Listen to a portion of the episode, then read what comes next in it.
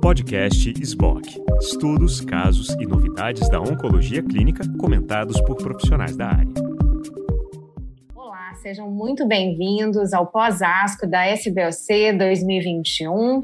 É, eu gostaria de apresentar a vocês o Comitê de Gineco-Oncologia da SBOC, doutora Carla Rameri, doutora Daniela de Freitas, doutora Karime Calil e doutor Paulo Mora. A gente vem juntos aí ao longo do ano trabalhando em várias, várias pautas a gente não poderia terminar de um vez. A gente vai dividir essa cobertura em dois módulos, ovário e útero. Esse módulo específico é de ovário. Eu gostaria de convidar a doutora Karime Calil para trazer as impressões dela dos estudos de ovário frontline. Bem-vinda, Karime.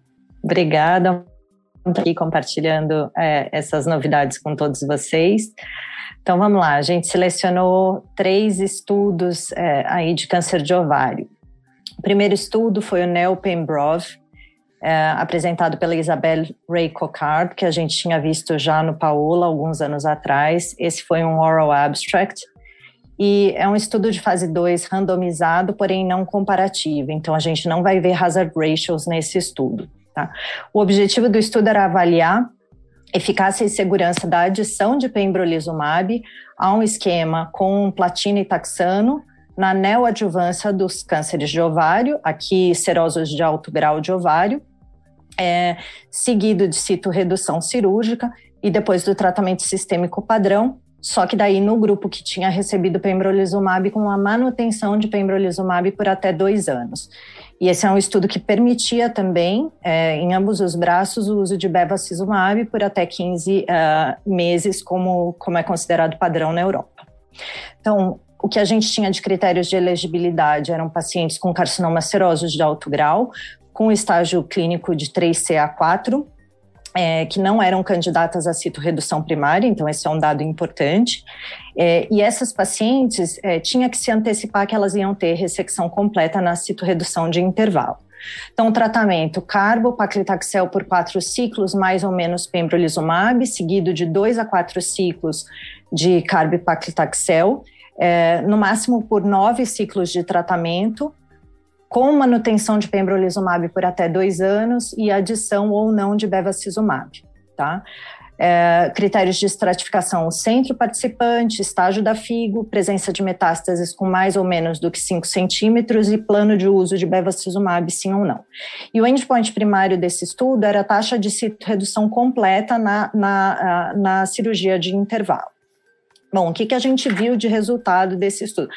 Brevemente, características das pacientes, o que a gente esperaria, então a grande maioria com paci das pacientes com carcinoma seroso de alto grau, grande maioria com estágio 3C, é, com um PCI mediano de 19, é, e aqui eu vou só colocar que tinha uma maior proporção de pacientes BRCA mutadas no grupo com pembrolizumab. Então, a gente tinha 21,3% de BRCA mutadas nesse grupo versus 10% no outro grupo. E a gente também teve uma maior proporção de uso de bevacizumab, só que agora no grupo sem pembrolizumab, 96,6% versus 88,1%. Então, o que, que a gente teve de resultados? Em termos de citorredução completa, a gente teve 77,5% no grupo que recebeu pembrolizumab versus 72,4% no grupo que recebeu o tratamento padrão.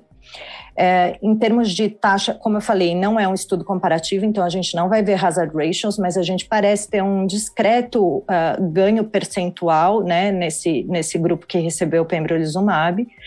Em relação a taxas de resposta depois de quatro ciclos de quimioterapia neoadjuvante, a gente teve 73,3% de resposta no grupo pembrolizumab versus 62,1% no outro grupo. E em termos de PFS, a gente não viu diferença, não viu diferença não, mas são muito semelhantes os resultados, 19,3 meses versus 20,8 meses. Compliance durante o tratamento foi semelhante nos dois estudos, a gente teve um pouco mais de eventos adversos pós-operatórios no grupo que utilizou pembrolizumab, mas eu acho que a grande conclusão do estudo, é, de novo, embora não seja um estudo comparativo, é que pembrolizumab se mostrou é, seguro nesse contexto de neoadjuvância, O objetivo primário do estudo foi alcançado, então a gente conseguiu ver aí esse, essa, essas taxas razoáveis né, de resposta completa com, com na cito-redução de intervalo com o uso do pembrolizumab, embora não, não comparando ao, ao, ao outro grupo. É, porém, aparentemente, isso não se traduz em benefício em sobrevida livre de progressão. A gente, obviamente, não tem dados de sobre, sobrevida global até esse momento, então, acho que é um estudo, de novo, gerador de hipótese, é, que com certeza vai desencadear uma série de estudos translacionais, por ter sido feito nesse contexto da neoadjuvância, né? E a gente não sabe como essa proporção de pacientes BRCA mutadas no grupo do Pembro pode ter influenciado os resultados aparentemente uh, um pouquinho superiores aí nesse grupo, tá? Então, resumindo, é um estudo que não, não vai modificar a nossa conduta atual de, de tratamento, mas que a gente deve ver é, subestudos desse estudo em breve, é, principalmente da, da parte translacional. Não sei se alguém quer fazer algum comentário. Seguimos o jogo? Seguimos o jogo. Muito trabalho. Então, vamos lá. É, segundo estudo, uh, um estudo é, bastante interessante, um estudo também apresentado na, na Oral Abstract, o estudo BOOST uh, do, do grupo alemão, muito então, esperado, de, muito previsto para 2017, chega com quatro anos de atraso. Pois é. É um estudo que acabou talvez se perdendo um pouco no meio de tudo que a gente tem vivido aí com, com os inibidores de PARP, né? Uh, o apresentador foi o Jacobus Pfisterer, é, é, um estudo randomizado, prospectivo, fase 3, que é, o objetivo era avaliar a eficácia de 15 versus 30 meses de bevacizumab pós-tratamento padrão, ou, na verdade, durante e após tratamento padrão é, de primeira linha uh, baseado em platina e taxano. Elegibilidade de pacientes com estágio 2B a 4, é, pós-citoredução primária, então, a gente tem dois braços bem pragmáticos de tratamento, um que recebeu 22 ciclos de BEV, o outro 44 ciclos. A gente tem critérios de estratificação, basicamente população de baixo risco e população de alto risco, como a gente já está acostumado a ver nesses estudos com, com o antiangiogênico, e o endpoint primário sobrevida livre de progressão. Em relação às características das pacientes, a grande maioria com carcinoma serosos de alto grau, a 58% delas sem doença residual e 50% meio a meio em termos de baixo e alto risco. A gente teve intensidades de doses semelhantes para os dois grupos. É, e aí, o que, que a gente tem de resultado? É, resultados não animadores, né? A gente tem, é, na verdade, resultados muito semelhantes em termos de PFS, então 24,2 versus 26 meses, com hazard ratio de 0,99, ou seja, sem diferença aí é, em relação a PFS. Quando a gente vê nos subgrupos de baixo e alto risco, também a gente novamente não vê é, diferença. E eles inclusive publicaram a, a, publicaram não, divulgaram a sobrevida global. A gente tem 54,3 meses versus 60 também indiferente, né? É, os eventos adversos, a grande maioria foi, foi semelhante em termos de proporção, talvez um pouquinho mais de infarto do miocárdio no grupo que recebeu mais bevacizumab e um pouco mais de deiscência de ferida. É, então, acho que é o resumo aqui do estudo é que o tratamento por 15 meses continua sendo o padrão. Então, um resultado então que chega, como dito, Karime, atrasado, seria um problema, problema bom a gente ter um resultado positivo? Como é que a gente encaixaria isso no quebra-cabeça que tanto mudou desde o dado inicial dos inibidores de angiogênese isolados? É, e, e, a impressão, então, das curvas que começavam a se separar mais nos 15 meses, ela não se manteve. Não se então, manteve. uma resposta extremamente importante, que era muito aguardada, é negativo, mas ela fecha uma, uma história, a gente segue aí, então, com os 15 meses. Para complicar a história, a gente tinha menos, tinha doses mais baixas que ficaram mais altas, foram vários, vários capítulos né, dos inibidores de angiogênese, mas ficamos com 15 miligramas e ficamos com 15 meses. 15 meses. Okay? E felizmente não mudou, né? Porque se a gente tivesse 30 meses agora, ia ser um baita de um problema para os estudos que a gente já tem com inibidores de PARP, né? Então... Ia ser uma coisa de prolongar braço sem, sem ter sido feito no estudo. Ok. É isso aí. Bom, último estudo, Paola, é uma, uma nova análise do estudo Paola, apresentado como pôster, apresentado pela Patrícia Poutier.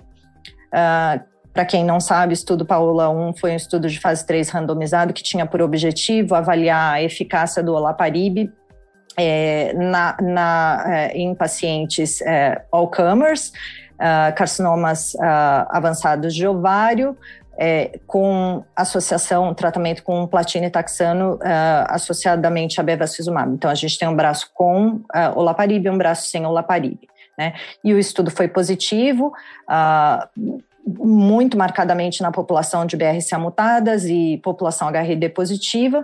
Então, aqui eles fazem uma análise de subgrupo da, da população HRD positiva para tentar ver se existia algum diferente do drop, né? É, então, é, acho que era, era uma, uma um dado importante, é, e, e, e, também em relação à, à citoredução, né? Ótima ou não ótima.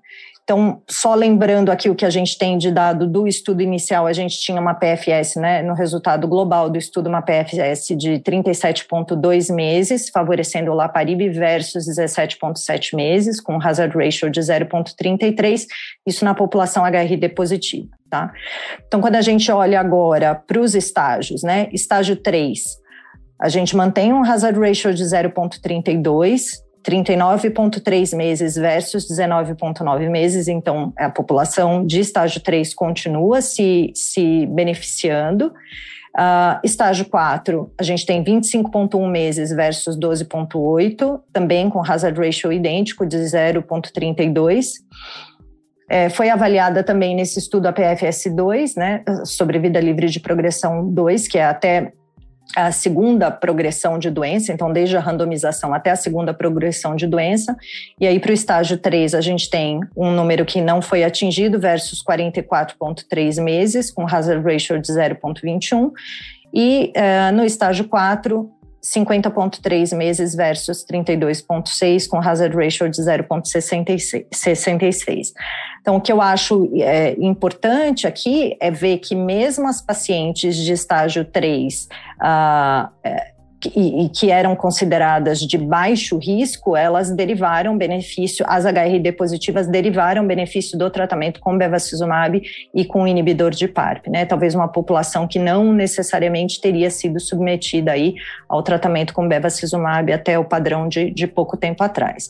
Então, acho que é, é, traz aí um, um dado interessante desse, dessa população que, que se beneficiou também é, do tratamento.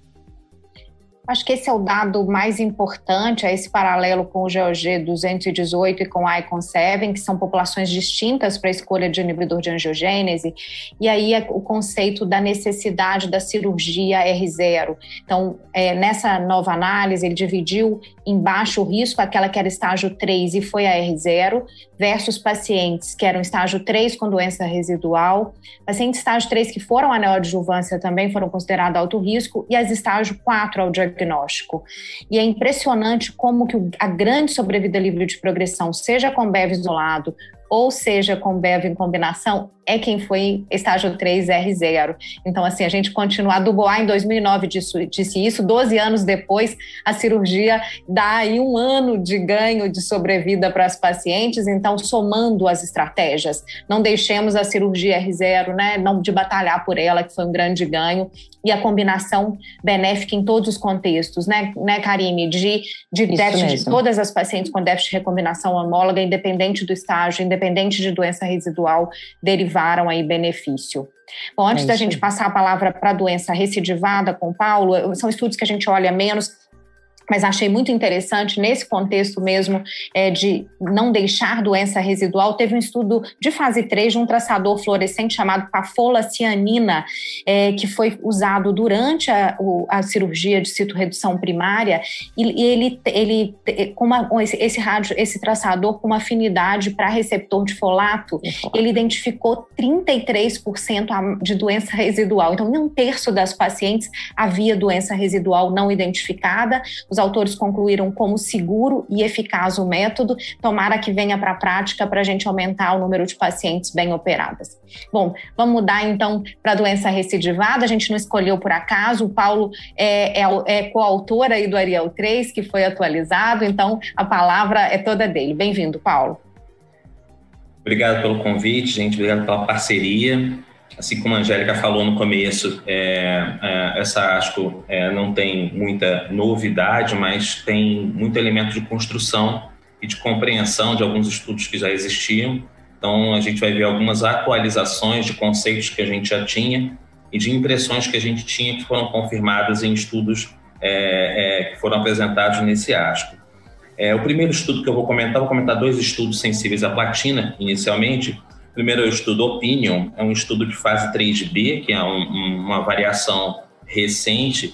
É, geralmente são estudos requisitados por agências reguladoras quando querem responder uma pergunta específica ou o próprio é, é, é organizador do trabalho que quer responder uma, uma pergunta específica e cria um braço extra. É um estudo de braço único de 279 pacientes é, adianto que é um estudo com follow-up curto, com análise interina apenas, é, em que avalia o olaparib de manutenção em pacientes com tumor de ovário recidivado, sensível à platina e sem a mutação germinativa do BRCA. É, um braço extra do, do solo 2, como se testasse pacientes é, especificamente sem a mutação germinativa.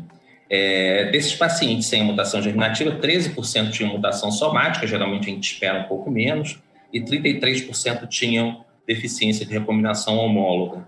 É, a sobrevida livre de progressão nesse estudo, nesse braço, foi de 9,2 meses e tempo para terapia subsequente de 13,4 meses. Se a gente lembrar, não são números muito diferentes do intention to treat do estudo 19, por exemplo. Então, é, são números interessantes, que, que repetem e que confirmam que há um papel é, para olaparib de manutenção em pacientes recidivados que tiveram alguma resposta, é, mesmo que não tenham a mutação é, germinativa do BRCA, porque parte desses pacientes vão ter outras alterações que vão sugerir, é, que vão permitir o funcionamento do olaparib. É, outro estudo é, interessante, como a Angélica citou também, o Ariel 3, foi publicado em 2017, teve uma atualização, uma apresentação, uma discussão de um pôster é, em que se fazia um detalhamento clínico e molecular dos pacientes com elevada resposta, com resposta prolongada, com ótima resposta ao rucaparib, que foi usado no Ariel 3. Lembrando que a intenção de tratar do Ariel 3 é, foram 10,8 meses contra 5,4 meses. É claro que os pacientes com deficiência de recombinação homóloga e mutação do BRCA tinham respostas melhores. É, é, é um perfil parecido com o estudo 19, a inclusão de pacientes, incluiu pacientes independente do status de BRCA. É, e 21% desses pacientes que tiveram resposta ótima a, a, no braço do Rucaparib, 2% do braço do placebo, mas dos 21% do braço do Caparibe, a sobrevida livre de progressão chegou a 42 meses, números bastante interessantes para pacientes com tumor de ovário recidivado. 73% do ponto de vista clínico, 73% não tinham doença mensurável no momento da randomização, 39% é, tinham ido à resposta completa à quimioterapia. E 69% tinham um intervalo livre de platina maior que 12 meses. Em relação do ponto de vista molecular, é, os pacientes que tinham resposta ótima, excelente, tinham mais mutação BRCA, é, e entre aqueles de BRCA selvagem que tiveram ótima resposta, tinham mais mutações do RAD51C e do RAD51D, que não era inesperado, mas esse, esse pôster mostra essa alteração. Os pacientes que tinham menor índice de perda de heterozigosidade tinham, estavam associados a menor duração de resposta, o que também era esperado, mas o estudo demonstrou isso. E dos 14 casos do Ariel 3 de, de mielodisplasia ou mielodisplásica e leucemia mieloide aguda, nove foram no braço que recebeu o Rucaparib por um tempo prolongado. Porém, só três cursaram é, é, com a doença durante a manutenção. Seis desses pacientes apresentaram tardiamente. Provavelmente tem outros mecanismos envolvidos na síndrome mielodisplásica, na leucemia mieloide aguda em pacientes de ovário, é, e isso vai acontecer cada vez mais, porque a gente vai perceber, vai dar, tomara, né, uma sobrevida maior para essas pacientes é, até então incuráveis e com período curto de vida. É, nas pacientes refratárias à platina, três estudos rapidamente se destacam. Um, um abstract oral, que é o mirvetuximab soravatatina, que eu vou chamar de MIRV daqui por diante, porque é impossível repetir, é, que é um conjugado antirreceptor alfa do folato. A gente já teve estudos recentemente é, com receptor alfa do folato isolado e que a gente participou no INCA também. Mas esse é um conjugado antirreceptor alfa do folato e uma droga antitubulina. Em 2017 e 2019, o MIRV foi testado é, isoladamente e em combinação com bevacizumab em pacientes refratários à platina. É, vale a pena a gente comentar, refratária à platina é talvez o paciente de pior prognóstico, pior cenário dentro do câncer de ovário. São os pacientes que a gente tem a maior dificuldade de conduzir pelas poucas opções que a gente tem a partir do momento da refratariedade.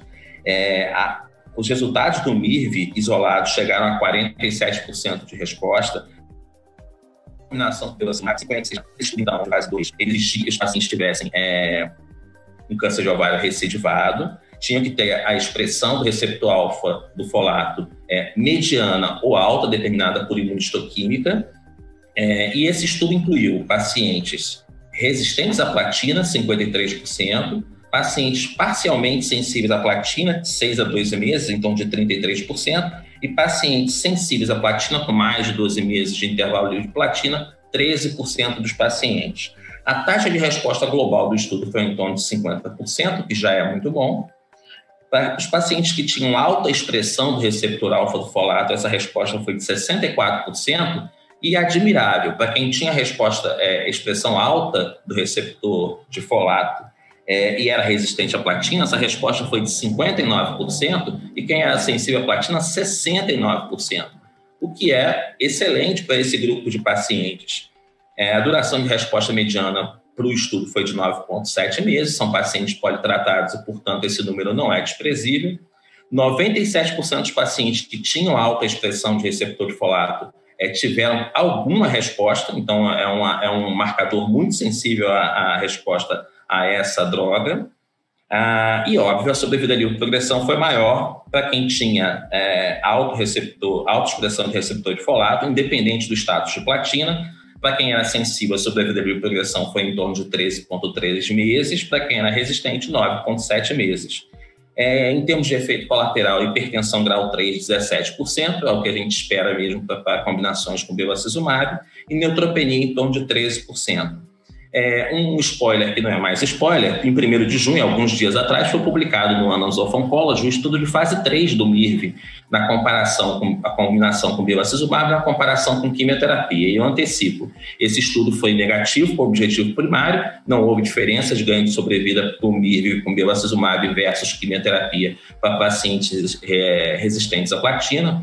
É, e houve uma pequena diferença no análise de subgrupo, que os pacientes que tinham alta expressão para receptor de, de folato é, tinham ganho de sobrevida livre e progressão em relação àqueles que tinham é, expressão do receptor alfa de folato intermediária. Então, é um estudo provocativo, acho que existem outras combinações possíveis, mas é mais uma opção para pacientes refratários à platina. É, uma outra discussão de pôster foi do Ariel 4, que foi apresentado é, esse ano no SDO, é, que tem a nossa colega Andréa Mello como uma das autoras. É, Para quem lembra, o Ariel 4 é um estudo de tratamento de pacientes com câncer de ovário é, recidivado, é, comparando rucaparib com quimioterapia, é, aceitava pacientes com mutação do BRCA, aceitava pacientes sensíveis à platina, refratários à platina ou com resistência intermediária, 6 a 12 meses, sensibilidade intermediária, é, para os pacientes é, resistentes, não houve diferença entre o uso de rocaparib ou quimioterapia. É, uma coisa que chamava atenção no estudo é que os pacientes resistentes à platina, menos de seis meses, ou com 6 a 12 meses de intervalo livre de platina, recebiam paclitaxel semanal. É, na prática, muitos de nós ainda utilizamos para pacientes com 6 a 12 meses de intervalo livre de platina, utilizamos platina novamente, principalmente em alguns cenários onde as opções é, são um pouco mais limitadas, como no sistema único de saúde. Então, é fica um pouco. É, quem lê o estudo uma primeira vez pode achar um pouco estranho não oferecer platina para esse grupo, mas foi a opção do investigador e foi assim que foi feito. É, para os pacientes parcialmente sensíveis à platina, de 6 a 12 meses, essa diferença foi significativa, foi um hazard de 0,4. A sobrevida livre de progressão foi de 8 meses no grupo que usou o Rocaparib e de 5,5 meses no grupo que usou a quimioterapia, que foi o paclitaxel semanal. No grupo sensível à platina, a sobrevida para quem recebeu o Rocaparib foi 12,9 meses versus 9,6 para quem recebeu quimioterapia e não foi estatisticamente significativo. O autor destaca que é, é, o rucaparib como tratamento pode ser uma opção para os pacientes sensíveis à platina, é, mesmo pacientes com mais de 12 meses, porque não foi muito diferente da quimioterapia e, portanto, se eu quisesse oferecer uma opção é, sem tratamento citotóxico para o paciente, o rucaparib seria uma boa opção. É, talvez o N de pacientes tenha sido um pouco baixo e aí não tenha chegado ainda a uma conclusão é, para esses pacientes é, bem sensíveis à platina. É, uma outra discussão de pôster pequeno, um estudo de fase 1B é, com 22 pacientes só, mas é interessante porque a, começa, a gente começa a ver a combinação de estratégias para pacientes refratários à platina, é, pembrolizumab, doxorubicina liposomal bevacizumab, a combinação a cada três semanas, é, pembrolizumab era uma dose fixa de 200 miligramas, a doxo era uma, duas coortes, uma coorte de 30 miligramas por metro quadrado, uma coorte de 20, mas a maioria dos pacientes conseguiu tolerar bem 30 miligramas por metro quadrado de doxorubicina a cada três semanas e bevacizumab na dose convencional de 15 miligramas a cada três semanas, 15 miligramas por quilo. É, a resposta global para esses 22 pacientes foi de 32%. O benefício clínico, que significa a resposta parcial doença estável maior que seis meses, foi para 74% desse grupo e uma taxa de controle de doença de 53%. É, apesar de ser um estudo muito precoce, não são números ruins, são números bastante bons. Eu espero que eles se reproduzam é, em estudos mais avançados muito bom, cenário povoado de possibilidades, muito a ser investigado. Os estudos Ariel trazendo aí é, quem são as pacientes que mais se beneficiam, que a gente estratifique cada vez mais as pacientes para saber quem de fato deriva maior benefício.